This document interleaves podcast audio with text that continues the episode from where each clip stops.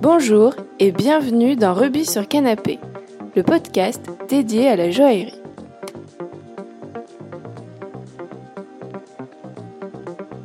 Bonjour euh, Karine, je suis ravie de vous accueillir euh, dans Rugby sur Canapé. Euh, merci beaucoup d'avoir accepté mon invitation. Avec grand plaisir. Merci de, de m'avoir invitée.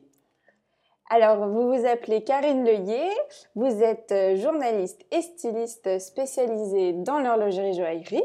Absolument. Vous avez étudié donc les lettres et les sciences politiques avant de faire l'école supérieure de journalisme de Paris. Est-ce que c'était la, la voie la plus simple et la plus logique pour vous euh, de devenir journaliste? Pour moi, c'était effectivement une voie logique. Il me semblait qu'il fallait une certaine culture générale avant d'oser écrire ou parler. Et d'autre part, euh, une école permet aussi d'apprendre les, techniques du journalisme. Donc, euh, ça s'est passé tout naturellement. Et j'ai eu la chance de, faire dès la sortie de l'école un stage à l'Express, un stage de 15 jours qui s'est finalement prolongé pendant un an. J'ai pu euh, travailler à la rubrique culturelle d'un supplément qui s'appelait à l'époque l'Express Paris et ça a été une expérience extrêmement enrichissante. Et donc vous avez continué à travailler un peu dans la culture un certain temps ou vous êtes tout de suite spécialisé dans les bijoux?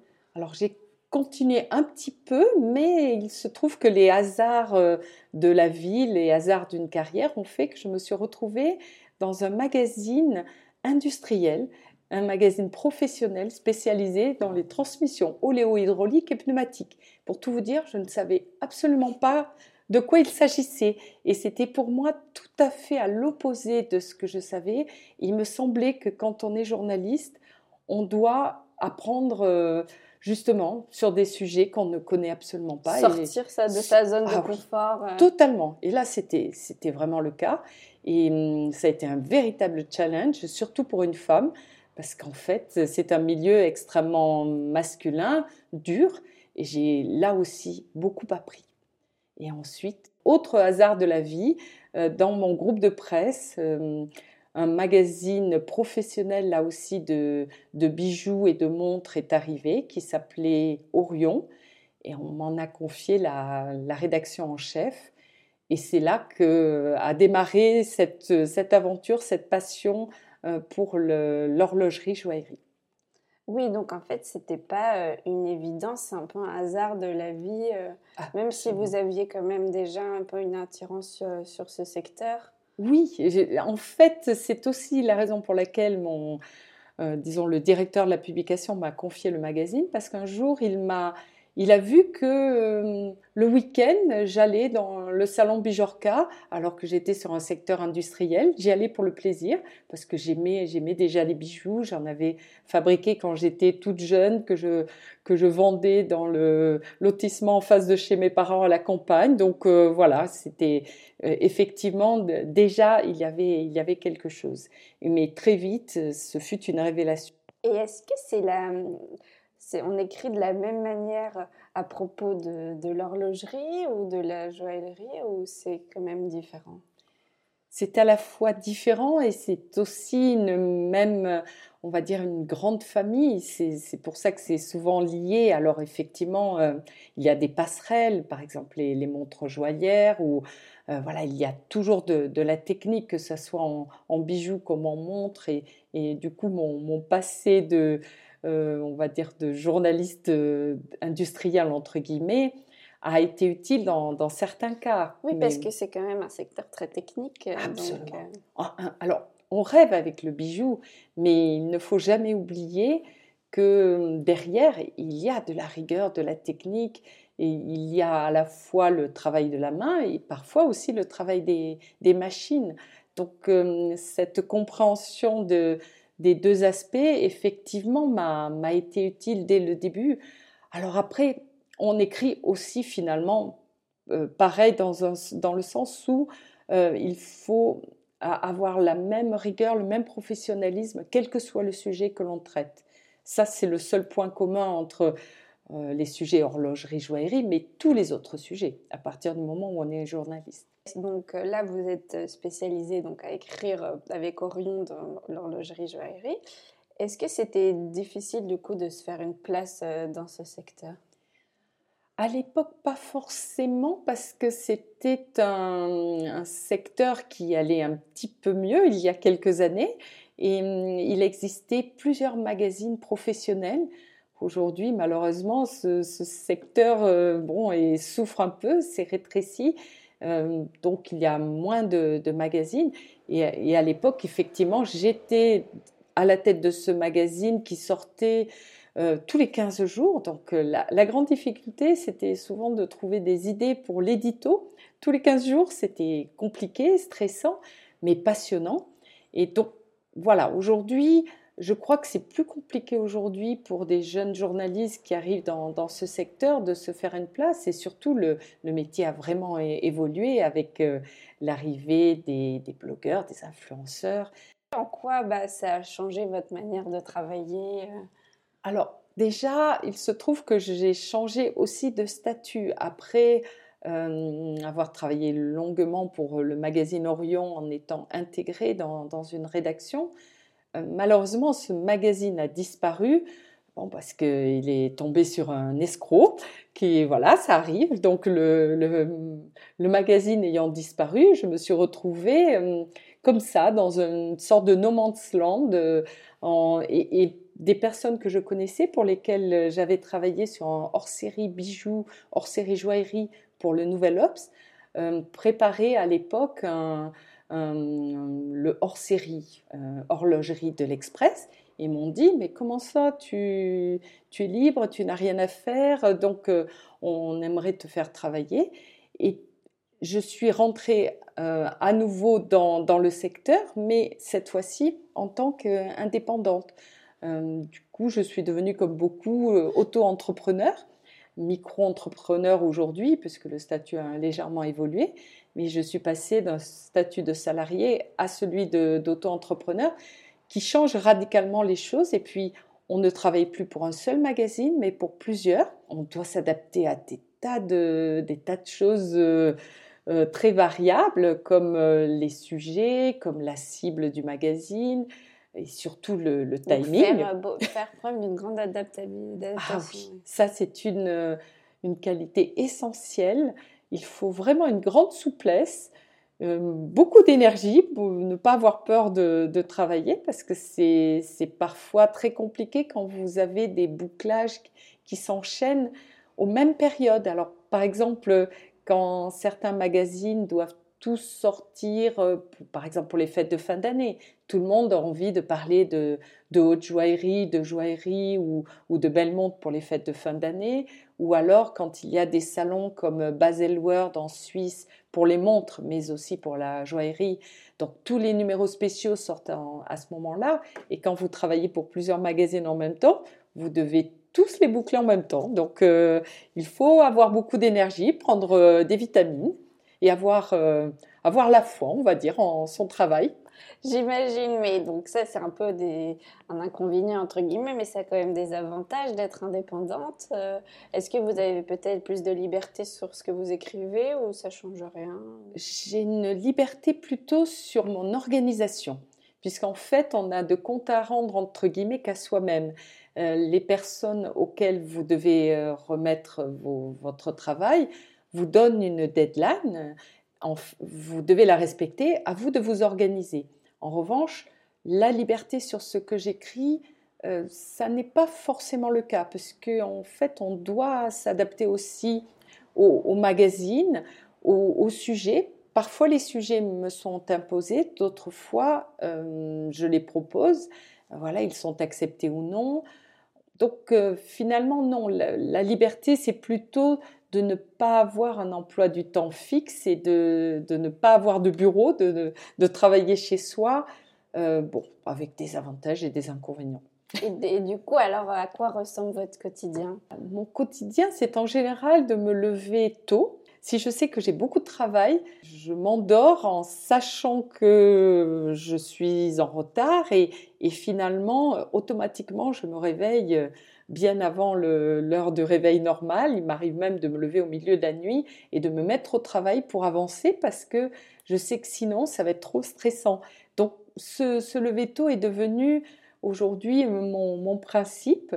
Et puis, bon, parfois se coucher tôt, c'est très bien, mais ça dépend parce que j'ai souvent aussi des soirées professionnelles qui sont en fait aussi un plaisir puisque je suis euh, très souvent invitée à des cocktails, à des présentations, à, des tas de choses. Alors, la, journée, finalement, peut être émaillée de, ces rendez-vous. Euh, quand on va nous présenter une nouvelle collection, quand on rencontre un créateur, des moments de travail chez soi, euh, des moments de, de rencontre le soir, et en fait, ça peut être extrêmement variable.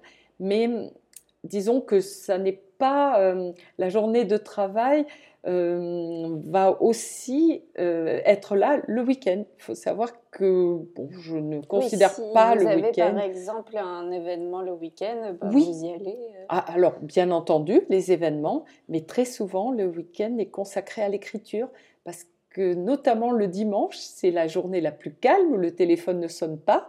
Et pour l'écriture, il faut quand même du, silence, de la concentration. Euh, ça n'est pas le problème de la page blanche, entre guillemets, mais plutôt, je dirais, de l'écran noir de l'ordinateur. Et hum, j'ai beau aimer l'écriture depuis toujours, en fait, je n'écris pas avec facilité. Ça a toujours été une, violence. Il y a des, personnes qui, écrivent avec fluidité, simplement. Pour moi, c'est, une souffrance, mais en même temps, c'est une souffrance euh, euh, à laquelle je suis accro en quelque sorte comme une drogue parce que c'est c'est ma passion, l'écriture, mais je n'estime pas que ça soit quelque chose de facile. Donc euh, parce que je veux toujours donner le meilleur de moi-même pour les lecteurs, pour les gens qui me confient un travail. Donc c'est ça demande de, la concentration, du temps et de, et de l'énergie. Je crois surtout que tout le monde travaille beaucoup. Euh. En général, c'est le cas. Je crois que c'est comment des tas de métiers, des tas de métiers aussi liés à un côté artistique, parce qu'en fait, je ne considère pas que le journaliste soit un artiste, mais pour autant, son métier, quelque chose. quand même, voilà, il va produire quelque chose et, et en plus, euh, il va produire quelque chose lié aussi à des formes d'art, les formes d'art de la, des créateurs de joaillerie ou de, ou de montres. Ou, et, et, finalement, on, va aussi mettre beaucoup de subjectivité. Que pourquoi est-ce qu'on apprécie tel créateur ou créatrice plutôt que tel autre Il ne faut pas penser qu'on est objectif. C'est très compliqué. on veut simplement être professionnel euh, faire son travail le mieux possible, mais l'objectivité n'existe pas, ça n'est pas possible. Sinon, euh, sinon on va, on ne va pas écrire les choses avec passion. Ça va être ennuyeux, ça va être euh, certes très rigoureux, mais c'est pas une encyclopédie en fait. non, absolument. Voilà, ni une recette de cuisine, ni bon, il faut et puis on met beaucoup de soi. On peut reconnaître l'écriture de chaque journaliste finalement. À, dès le début, parfois, nous avons tous euh, notre façon d'écrire, on a du mal à la changer, mais, mais peu importe. C'est ça qui est de beau aussi. Voilà, son, son style, sa personnalité, et, et en fait, euh, il, faut, il faut juste l'assumer. Et comment alors vous définiriez-vous le journalisme? Très, très vaste question. Là, effectivement, le journalisme, pour moi, euh, d'abord, c'est une vocation. Euh, j'ai souhaité être journaliste. Je crois que j'étais en classe de troisième. Un jour, euh, le prof de français a parlé de ce métier et je me suis dit, waouh, c'est ça ce que je veux faire. Et à l'époque, j'étais extrêmement timide et c'était me faire violence. Je disais, mais comment vais-je faire avec ma timidité? Et ça a été un challenge finalement de, lutter contre, contre soi-même. bon, d'autres auraient fait du théâtre, moi j'ai fait du journalisme. Et, finalement, mon combat n'a été que contre moi-même. Et bon, je me suis dit, euh, il faut se donner les, les moyens pour se rassurer. C'est pour ça que j'ai fait pas mal d'études, parce qu'en fait, je n'étais effectivement pas sûre de moi au départ. Ah oui, ça vous donnait une espèce de légitimité que vous aviez besoin. Voilà, mais c'est tout à fait personnel. Euh, en fait, d'autres n'ont pas besoin. Moi, je, je dis que beaucoup de journalistes n'ont pas forcément besoin de faire une école de journalisme, n'ont pas besoin d'avoir euh, tous les diplômes que j'ai. Non, en Mais fait. peut-être pour euh, euh, avoir, pour s'ouvrir les portes, c'est quand même plus facile, non? Ça peut l'être, effectivement, pour, euh, dans certains cas, auprès de certains journaux, ça peut être le cas. Mais aujourd'hui, je crois, et puis c'est valable pour beaucoup de métiers, je crois que si on le fait vraiment avec conviction, avec passion, avec foi en soi, peu importe sa formation. Euh, je crois qu'en fait, la, la formation, c'est surtout euh, de rencontrer des gens qui vont vous former, qui vont vous aider. Et c'est vrai que c'est une fois qu'on se jette à l'eau que qu'on se rend compte si on est bon ou pas pour, euh, pour si on est fait ou pas pour ce métier. Et c'est à ce moment-là qu'il faut mettre le plus d'énergie. Et les diplômes, on les met de côté, voilà, on les met sur le CV et on oublie, mais c'est dans la vie, dans le concret qu'on apprend le plus, à mon avis. Oui, et puis comme maintenant tout un chacun peut s'exprimer, du coup on a accès à plein d'autres informations. Donc au final, euh, euh, des gens qui n'ont pas forcément fait euh, d'études de journalisme ont, ont accès à, Absolument, à c'est ça. vrai. Mais du coup, comment, euh, comment faire alors pour, pour être sûr de, de ce qu'on lit, de la véracité de... Ça, c'est tout que- justement le, le problème que C'est vous bien et pas soulevez. bien en même Ah oui, c'est alors parce qu'effectivement, je reviens à votre question, euh, qu'est-ce qu'est le journalisme et, et, hum, pour moi, à la base, c'est beaucoup de curiosité, mais aussi euh, de la rigueur. Euh, Vérifier son information en permanence, ne, ne pas écrire quelque chose qui, qui pourrait ne pas être vrai. Et le journaliste a une grande responsabilité. Et en fait, euh, voilà, la carte de presse, la carte professionnelle euh, de presse du journaliste est, est liée à des tas de responsabilités, des devoirs. Et hum, aujourd'hui, tous ceux qui euh, veulent écrire, veulent voilà, communiquer des, des choses sans avoir forcément cette formation, ces idées en tête et surtout cette éthique. C'est un mot qui pour moi est essentiel dans, dans la presse. Euh, on, a des responsabilités et toutes ces personnes-là ne, se rendent pas compte. Elles ont parfois euh, beaucoup plus de superficialité et vont transmettre des informations erronées. Et c'est ce qui est grave. Et aujourd'hui, on a beaucoup trop d'infos, alors euh, que ce soit sur les réseaux sociaux, sur Internet, sur partout, même à la télévision. Mais c'est Beaucoup trop. facile de trier. Ah, mais voilà. Et il y a beaucoup de choses. euh, il y a de la désinformation, ce qui est grave. Il y a la désinformation, c'est sciemment qu'on qu'on oriente les gens vers des choses fausses. Il y a également euh, des choses erronées parce qu'elles sont maladroites, c'est des infos qui n'ont pas été vérifiées. Et puis, il y a souvent des informations inutiles qui, en fait, brouillent le message. Donc aujourd'hui, je trouve que le, le métier de journaliste a évolué vers quelque chose de beaucoup plus difficile. Il y a aussi moins de respect vis-à-vis des, des journalistes professionnels, puisque tout le monde pense qu'il pourra être journaliste. De la même façon que, par exemple, euh, quand euh, voilà, on visite une expo euh, de Picasso, vous entendez souvent dire euh, un père à son enfant, Ah ben, tu aurais pu le faire, c'est pareil. Euh, tout le monde pense qu'il pourrait peindre comme Picasso, ce qui est totalement faux. Et beaucoup pensent qu'il pourrait être journaliste, ce qui est faux aussi. Il faut, c'est un métier quand même euh, pas si facile que ça, même si j'ai une véritable passion pour ce métier et je le conseille à, tout le monde, mais il demande euh, euh, du travail, de la rigueur, de l'exigence vis-à-vis de soi-même et du respect vis-à-vis des autres. Et de l'éthique. Et de l'éthique, et voilà, l'éthique est... Alors voilà, c'est un, un gros mot. D'ailleurs, euh, aujourd'hui, beaucoup de jeunes générations ne savent même pas comment ça s'écrit, ce que ça veut dire. Et j'ai un peu cette expérience qui fait que j'ai j'ai cette exigence aussi euh, par rapport aux mots, euh, par rapport à des tas de choses que j'ai apprises et, et qui, qui font que on a envie aussi de transmettre tout ça, de respecter la, la langue française, de respecter les, les informations et voilà, c'est ma vision des choses et je, je la défends avec euh, énergie. Et alors, comment vous voyez le journalisme de demain? Ah, ça aussi, c'est une vaste question, parce qu'effectivement, il évolue tellement vite aujourd'hui. J'ai dû moi-même m'adapter aux réseaux sociaux, euh, même si à l'école de journalisme, j'ai appris euh, la radio, la télévision, mais j'ai très vite choisi l'écrit parce que ça me demandait une réflexion, ça me laissait une réflexion supplémentaire pour choisir les mots plus facilement. Mais les réseaux sociaux sont arrivés et je me suis dit, je ne peux pas passer à côté de ça. Donc, je me suis adaptée à tout. Euh, notamment aujourd'hui, euh, bon, euh, Facebook est beaucoup moins utilisé. Aujourd'hui, on utilise davantage Instagram. Là encore, il y a des évolutions très récentes. C'est que on ne, on ne se contente plus des posts, mais aujourd'hui, on poste des stories sur, sur Instagram. Et, là encore, tout, tout, va tellement vite. Et ça aussi, ça fait partie du journalisme. Hum, donc, mon, mon métier n'est pas simplement d'écrire un article pour la presse écrite ou sur le web, mais aussi je complète euh, sur Instagram, sur Facebook également, sur Twitter.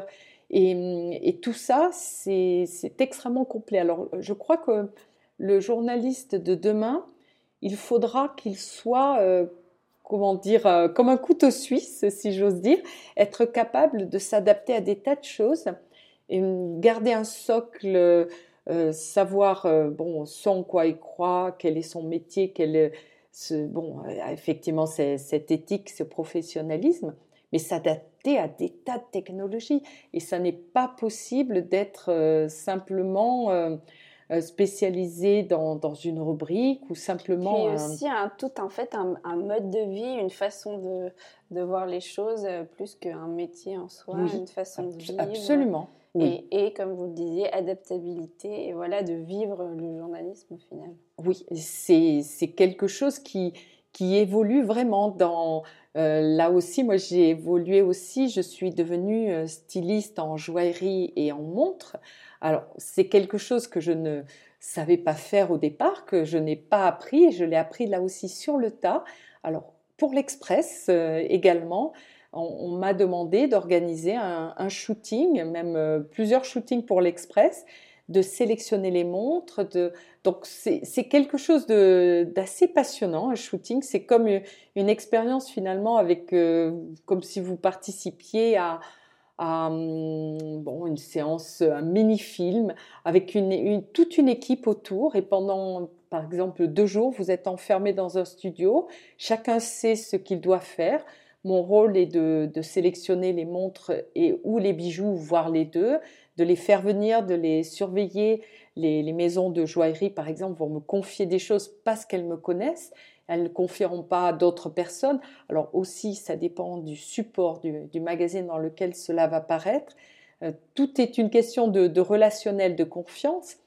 Euh, là encore, il y, a, il y, a, des choses qui sont entrées en ligne de compte, c'est l'aspect sécurité puisque quand on manipule des, objets qui ont une très grande valeur, parfois des millions, euh, on est obligé de faire très attention, d'être prudent, de, savoir que bon, pour être braqué à tout moment, de penser à des choses auxquelles on n'aurait pas pensé. Alors, quand, j'étais euh, jeune journaliste, euh, je voulais être grand reporter et à l'époque, ma, ma maman m'a dit ah non non mais tu tu vas pas partir dans des lieux de guerre des choses comme ça.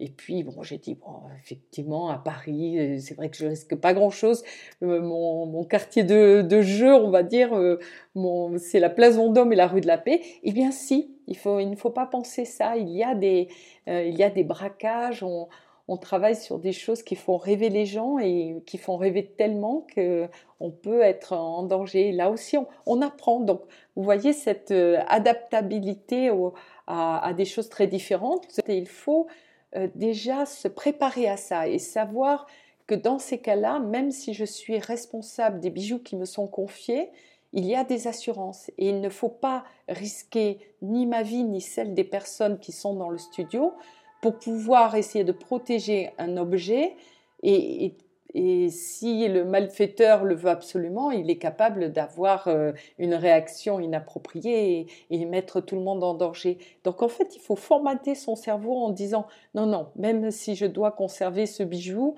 euh, non, euh, d'abord la, priorité aux personnes. Mais un jour, j'étais très stressée parce qu'on m'avait confié un bijou très personnel, une, une créatrice m'avait demandé d'aller chercher, là aussi ça n'était pas du tout raisonnable, c'était dangereux, le, bijou qu'elle avait fait un bijou unique qu'une dame avait souhaité pour son mariage. C'était une pièce magnifique. Et là, moi, je me disais. Une dimension émotionnelle au-delà de la dimension. dimension vraiment émotionnelle. Et ce bijou-là, j'en ai pris particulièrement soin. Et hum, dans le studio photo, euh, voilà, quand, quand, les coursiers viennent, euh, quand les gardes du corps sont là, mais bon, voilà, il y a des personnes qu'on ne connaît pas forcément, qu'on n'identifie pas. Et donc, j'avais, j'avais vraiment caché ce bijou. Je disais, si par hasard il arrive euh, un malheur, hein, ce qui ne m'est jamais arrivé, mais qui peut arriver à, à d'autres, eh bien ce bijou, il ne faut pas qu'il soit volé parce que lui est irremplaçable, parce qu'il a cette dimension irrationnelle, euh, émotionnelle, pardon. Même si euh, tous les bijoux qui sont euh, dans la catégorie haute joaillerie, par définition, sont des pièces uniques, donc irremplaçables, mais tant que le bijou n'a pas trouvé la personne qui le portera, il n'a pas encore tout à fait cette même dimension émotionnelle. Il a un petit peu parce que il a été créé par des, par des personnes qui ont mis beaucoup. Et, le bijou est souvent une œuvre collective. Euh, bon, parfois, parfois non. Euh, quand il s'agit d'un bijou un peu plus simple, mais en haute joaillerie, c'est impossible. C'est pour ça, d'ailleurs, il, il existe euh, un collectif qui s'appelle l'Orchestre Joaillier. bon, le chef d'orchestre est Frédéric Manet et il a fait appel aux meilleurs corps de métier qui ont créé tous ensemble euh, en fait un, bijou euh, exceptionnel, unique, mais chacun est intervenu euh, dans sa spécialité. Et, en fait, le but, c'était de, que tout le monde soit traité de la même façon, respecté de la même façon, parce que tout le monde est utile pour, pour créer une pièce essentiel. Ah oui, vraiment. Et, ce sont souvent des, personnes qui travaillent dans l'ombre pour faire rêver tout le monde sur un, bijou d'exception. Il y a beaucoup de choses qu'on ne dévoile pas forcément et, qui sont parfois euh, moins sexy entre guillemets. voilà, c'est que avant d'être euh, poli, le métal a parfois un aspect euh, qui, qui est triste et qui est euh, bon, qui sale. voilà, sale. Les, les, les, mains sont sales. Les, les, au début, ça ne ressemble à rien. Donc, euh, d'ailleurs, euh, depuis que je me suis spécialisée dans la, dans la bijouterie, j'ai essayé de me former au fur et à mesure. Donc, un jour, j'ai appris à sertir un diamant. Un autre jour, j'ai fabriqué un bijou en argent. Je fais des ateliers comme ça. Une autre fois, j'ai même taillé une pierre, la maison Pia, qui est lapidaire euh, de la rue de la Paix, m'a permis de faire un, stage pour euh, apprendre ce, genre de choses. Et à partir du moment où j'ai fait moi-même une partie du, travail, je comprends encore mieux la qualité des, bijoux qui me sont montrés. Euh, donc ça, c'est vraiment essentiel. Alors pour les montres, c'est pareil. Avec la maison Gégère Le Coultre, j'ai pu également monter bon, un, mécanisme un petit peu simple, un mouvement simple, hein, mais euh, bon, un stage euh, organisé pour les journalistes. Mais là aussi, comprendre euh, comment on, met en place une pièce minuscule dans un mécanisme d'horlogerie, c'est vraiment tellement impressionnant. Ensuite, on, comprend le prix des montres ou le prix d'un bijou à partir du moment où, où on s'y est penché euh, davantage. Donc c'est pour ça que ça aussi, c'est le journalisme, c'est essayer de se, se mettre à la place de l'autre. Et c'est valable aussi quand on travaille dans un magazine. Euh, en fait, j'estime qu'on doit s'intéresser par exemple à la maquette, euh, savoir comment le maquettiste travaille. Là aussi, j'ai toujours, j'ai toujours j'ai toujours été euh, intéressée par tout l'aspect fabrication d'un journal. Et mon tout premier stage, avant même l'Express, parce qu'en fait je viens de Toulouse et j'ai commencé mon premier stage dans la presse quotidienne régionale à la Dépêche du Midi, où j'ai voulu tout comprendre de l'impression euh, du journal avec les rotatives, la, fabrication, la relecture, les différentes rubriques. J'allais voir, euh, j'allais voir tout le monde, le service sportif, le service politique international. Je voulais tout comprendre. Et du coup, alors, qu'est-ce que qu'est-ce que c'est les différentes étapes d'un oh là là, il y, en, il y, en a énormément. C'est ça qui est difficile.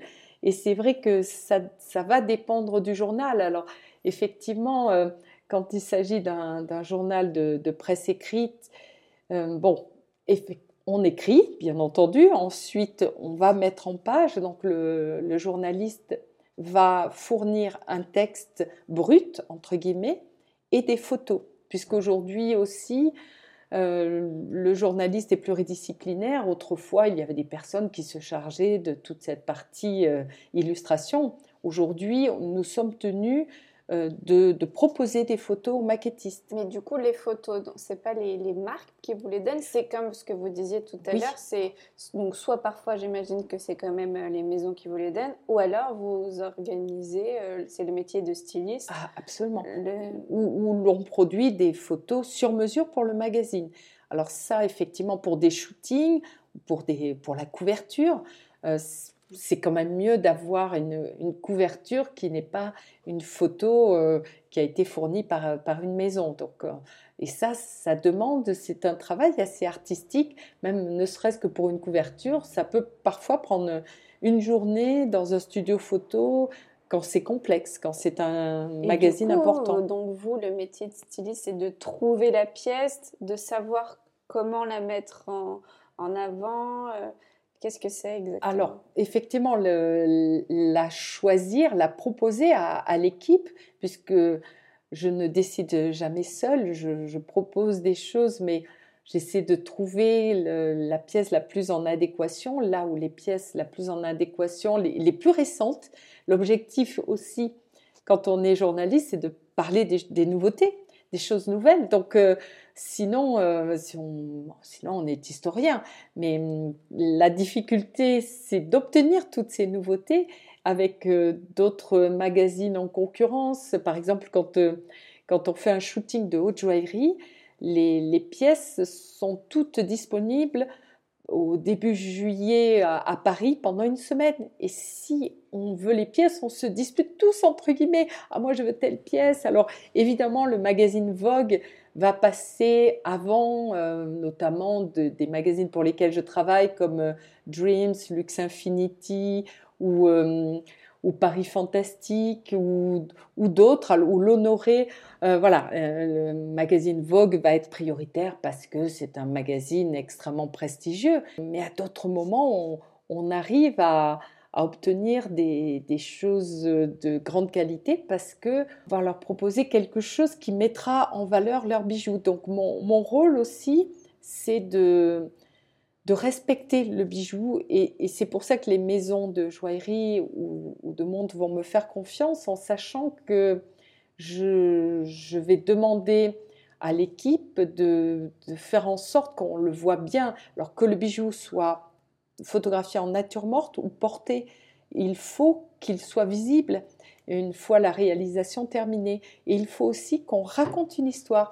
Un, shooting, une série photo, c'est une histoire dans laquelle le lecteur doit rentrer, ça le fasse rêver, que qu'il se dise mais voilà c'est pas simplement des, photos euh, ce qu'on appelle euh, backshot euh, des, photos toutes simples prises en studio mais mais quelque chose qui, qui amène un univers spécifique, qui fait rêver, donne envie de porter ce bijou dans des situations un, petit peu spéciales. Donc voilà, c'est tout cela. Et ensuite, euh, à, la fin de la journée, mon rôle est surtout de pouvoir rendre le bijou et la montre à une heure précise parce que les coffres forts ferment très tôt, euh, très souvent à 17 heures. Donc, on a un timing très court pour réaliser tout ça. Donc, euh, il y a beaucoup de, tension, je dirais même de stress. Pour, mais c'est passionnant. C'est passionnant. C'est pour ça que je vous dis, c'est comme une équipe de film. Il y a un timing.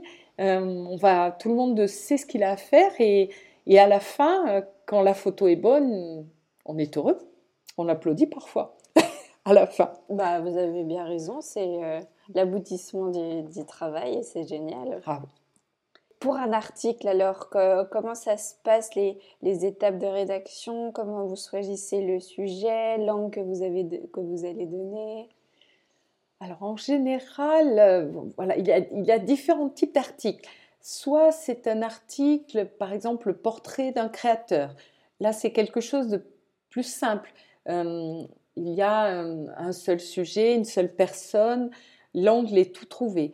Euh, si, si, on choisit un dossier, euh, par exemple, les pierres de couleur, c'est un sujet vaste. Alors, comment traiter les, pierres précieuses ou, ou, les pierres fines de couleur, lesquelles choisir, comment illustrer? En fait, euh, il faut essayer de prédéterminer à l'avance ce dont on souhaite parler et essayer de faire un plan euh, dans sa tête, voire par écrit. Et pour un, pour un, article, en fait, la, la, base, alors là, je dis des choses tout à fait, euh, tout à fait simples pour un journaliste. Il faut savoir comment commencer un article et surtout comment on va le finir avant même de l'avoir écrit en quelque sorte, euh, il y a euh, une, attaque, une introduction. Comme une dissertation, en fait. Comme une dissertation. Et c'est vrai qu'il peut y avoir un côté un petit peu scolaire, mais si on ne sait pas comment on va finir, euh, en fait, on peut terminer comme un cheveu sur la soupe un article. Alors, il ne faut pas forcément faire une conclusion. Il faut parfois terminer comme ça très simplement, mais savoir par quoi on, finit l'article, mais surtout le plus important, c'est savoir comment on le commence. Parce que sinon, personne ne va rentrer dans, votre article, entre guillemets. Le titre est essentiel, le chapeau est primordial et les, les premières lignes. Et à partir de là, euh, on, sait ou non si on, va captiver euh, le lecteur. Alors après, il y a ce qu'on appelle des inters, c'est-à-dire euh, au milieu du texte des, mots ou des bouts de phrases qui vont attirer l'attention. Et l'autre aspect d'un article, c'est effectivement le visuel. Moi, je suis très sensible au visuel euh, depuis toujours et c'est pour ça aussi que je m'intéresse aux, séries photos et dans ce secteur parce que c'est très compliqué de parler d'une pièce de joaillerie ou d'horlogerie sans la montrer c'est vraiment un exercice. Euh, on peut essayer, mais, publier quelque chose sans une photo, c'est même euh, euh, extrêmement difficile. Alors, malheureusement, c'est ce qu'on doit faire aussi dans un dossier où on n'a pas la place pour publier des photos de tout ce dont on parle. Quand le dossier est complexe, on va citer des, des bijoux qu'on va essayer de décrire le mieux possible en sachant que la photo ne va pas forcément passer. Et ça, c'est toute la difficulté. Alors, si c'est un bijou riche en pierres, on, va décrire toutes les pierres. Si une technologie spécifique a été adoptée, on la décrira. Pour une montre, c'est pareil. On, on va expliquer quel est son mécanisme, sa spécificité. Mais la photo est essentielle et la légende de la photo. Là aussi, il faut savoir écrire euh, quelque chose de court qui va dire l'essentiel et faire en sorte que le, lecteur puisse euh, tout de suite savoir de quoi il s'agit. Et en fait, on dit souvent qu'un article peut euh, se lire en, diagonale. On, lit le titre, la légende, les inters, le chapeau, et en gros, on doit savoir si pratiquement ça va nous tout, mais on doit avoir pratiquement toute l'info déjà là-dedans.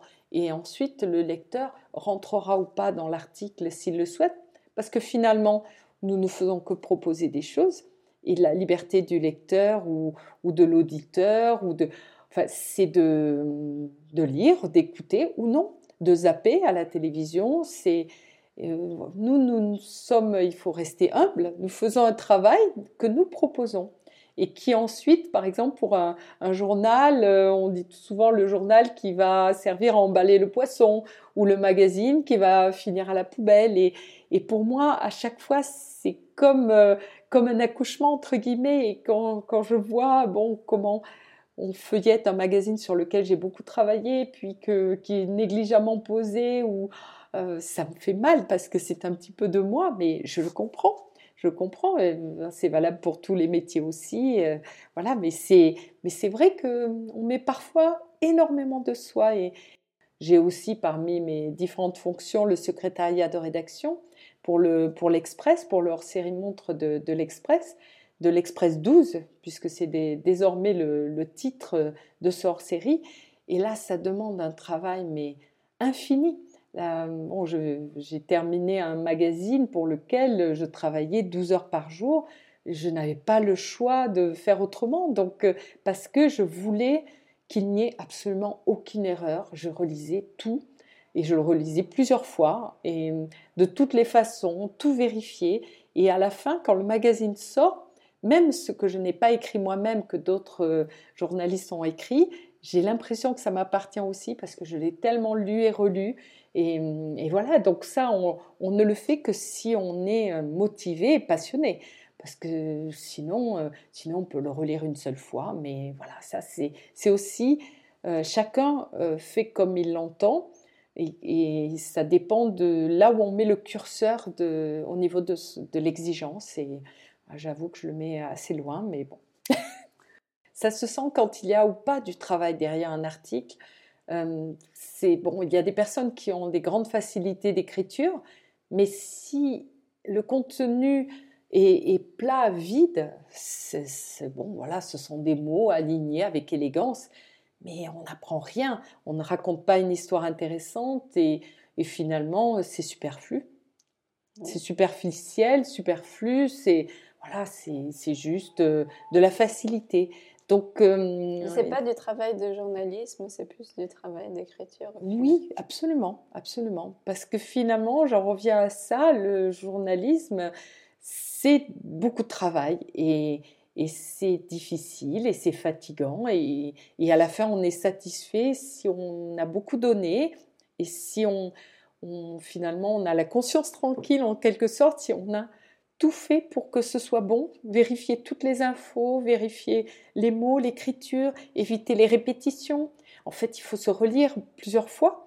Et pour des articles importants, ma dernière relecture, je la fais par oral parce qu'en fait, euh, à, l'oreille, parfois, j'entends une répétition que je n'avais pas lue euh, avec la lecture euh, pour soi dans sa tête.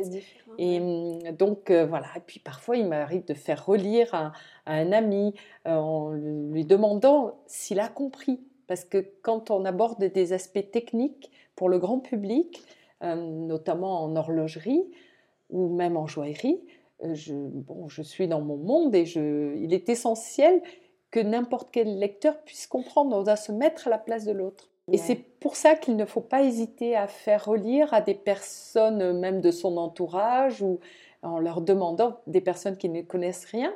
D'une part, on voit si ça les intéresse, d'autre part, si elles ont compris. Et s'il y a un passage qui est confus, il faut le réécrire. Donc, euh, j'en reviens à une des qualités essentielles du journaliste, c'est l'humilité. D'accord. Donc en fait, pour vous, si quelqu'un nous écoute qui a envie d'être journaliste, donc il faut qu'il soit humble, adaptable et qu'il n'ait pas peur de travailler. Seulement, rigoureux et curieux. La curiosité, euh, c'est la base aussi. S'intéresser à plein de choses. Et hum, dans mon parcours, au départ, je m'étais dit que je ne voulais surtout pas me spécialiser. C'est pour ça que j'ai fait des études extrêmement générales et généralistes. Et puis quand j'ai fait ce stage dans un, un quotidien régional, je suis allée voir toutes les rubriques, tous les étages. Et j'ai dit, je ne veux pas me spécialiser. Et la vie, en fait, a fait que je me suis spécialisée d'abord dans l'industrie et aujourd'hui dans l'horlogerie-joaillerie. Mais, mais peu importe, je suis arrivée là un peu par hasard, c'est le destin. Aujourd'hui, je n'ai plus du tout envie de quitter ce secteur parce qu'il est vraiment... Euh, euh, maintenant, il fait partie de moi. Je suis, je suis devenu bon, parmi les journalistes euh, spécialisés et donc spécialistes euh, connus et reconnus, bon, entre guillemets, hein, mais bien sûr, mais, mais disons que euh, vous avez trouvé votre voie, votre ah, place. totalement. Je me lève le matin avec. Euh, mais rien n'arrive forcément par hasard. Hein. Non, que vous je, je, je, le crois à ça. Je, je, crois à cette forme de destin. Et mais il faut être ouvert à ça. Il faut ouvrir ses yeux et son corps, son cœur, être euh, attentif à tous les les messages du monde autour de soi et, les prendre et se dire, euh, voilà, c'est peut-être ma voie, c'est ce que je dois faire et surtout y croire. Et peu importe les obstacles, parce qu'en fait, on n'a qu'une vie. Au, travail. Non, non, au, travail, à la passion, aux rencontres, parce que c'est un métier surtout de rencontre, un métier humain. Pour, moi, le plus intéressant dans la vie tout court et dans mon métier, c'est toujours, on va dire, l'homme, l'humain, avec ses imperfections. Et hum, c'est ce qui fait que qu'aujourd'hui, euh, rien n'est rien n'est carré, rien n'est voilà, c'est toujours euh, évolutif, c'est toujours différent. Je ne sais pas de quoi demain sera fait et peu importe. Il ne faut avoir peur de rien. Il faut juste se dire on, va rencontrer des personnes qui vont nous enrichir. Et, la richesse vient des autres. Euh, soit on est quelque chose au départ et, petit à petit on évolue, on, s'enrichit, on devient plus sage, on devient, on enrichit nos connaissances, mais mais, toujours garder ses yeux ouverts et son cœur ouvert. Et je pense que si on écrit avec son cœur, on écrit mieux. Et en parlant alors de, curiosité et de, cœur et de passion, est-ce qu'il y a euh, une exposition que vous avez vue et qui vous a plu récemment, vous auriez envie de conseiller alors, parmi les expositions que je vois, j'ai la chance euh, d'aller régulièrement au Grand Palais et notamment une des expositions qui est encore ouverte aujourd'hui, c'est celle sur le peintre Toulouse-Lautrec que j'aime beaucoup. Et cette exposition est particulièrement intéressante dans sa mise en scène qui est à la fois simple et, permet aussi une, une certaine euh, connaissance de, ce peintre spécifique qui a eu une, une vie difficile, une vie courte, euh, qui, qui a peint alors qu'il était malade, alors que, et qui, a peint des univers euh, très différents comme, comme les chevaux, le cirque, les, les, les prostituées. Et, là aussi, on, parlait de cœur, mais c'est un peintre qui, qui effectivement venait, bon, Toulouse-Lautrec, une grande famille, mais qui pourtant s'est intéressé à ce qu'on pourrait appeler des petites gens et des, prostituées qui, souffraient, qui étaient dans des maisons closes avec des, maladies. et, en fait, il a, il a peint avec une telle humanité lui-même euh, étant dans la souffrance. Donc, euh, et puis, puis, il y a de la couleur, il y a de la beauté. Et je crois qu'aujourd'hui, euh, en fait, tout, créateur de bijoux, de montres est passionné d'art, est passionné par euh, des tas de choses autour de lui, mais je crois que la peinture est essentielle. Moi, je trouve que c'est quelque chose qui fait du bien, qui m'apaise, qui me repose. Et, dès que je peux, je vais voir une expo de peinture ou, ou de sculpture, euh, bon, ou alors de, de, mobilier, d'art contemporain, de, de tas de choses. Ça apaise.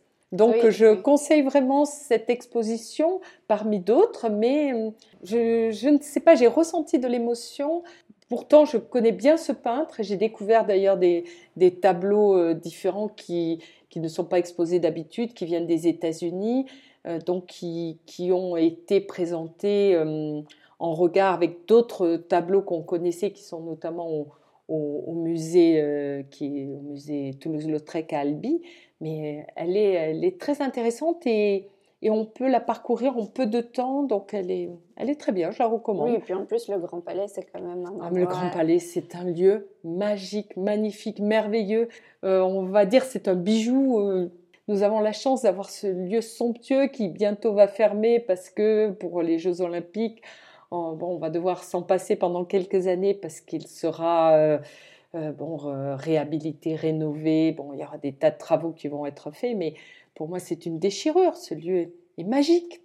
Est-ce que, pour terminer, est-ce que vous pourriez nous parler, si jamais, euh, parmi tous les bijoux que vous avez rencontrés, est-ce qu'il y en a un bah, en particulier qui vous a marqué et que vous auriez envie de partager? Alors, c'est un bijou que j'ai vu assez récemment euh, lors des présentations de haute joaillerie du, mois de juillet euh, à Paris. Euh, bon, je dois dire que j'ai vu mais des merveilles absolues pour toutes les maisons de, joaillerie. Tout était à chaque fois plus beau. À, à, chaque présentation, mes yeux étaient écarquillés, c'était merveilleux j'ai découvert une maison que je ne connaissais pas, qui s'appelle Rubeus Milano, et en fait qui a présenté une collection, une collection assez courte, faite avec une pierre que je ne connaissais pas non plus, qui est l'alexandrite, qui est une pierre assez, assez spéciale, assez unique. Elle change de couleur, elle passe du brun au vert, au grisé, enfin des, est très étonnante selon la lumière et puis elle peut devenir avec une certaine fluorescence. Enfin, elle est assez incroyable.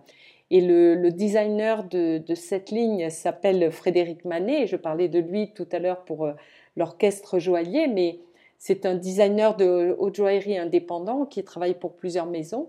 Et il a su mettre en lumière cette pierre d'une façon euh, impériale, fastueuse, magique, avec euh, un design incroyable. Donc j'ai été complètement subjuguée. Tout était nouveau, tout était spécial, tout était particulièrement magique. Et donc là, j'étais comme, comme une enfant, mais je n'étais pas la seule. Nous avons tous les journalistes, tous ceux qui ont eu la chance de voir ces pièces avaient les yeux écarquillés. Et puis ensuite, j'ai pu aussi photographier une bague de cette parure. Et là, j'ai ressenti aussi beaucoup d'émotions en me disant mais j'ai la chance de tenir dans mes mains une pierre rare, un bijou rare. Donc voilà, je fais un métier merveilleux. Mon métier est fait de chance et, tous les jours, je, suis heureuse de me dire que je fais le métier que j'ai choisi.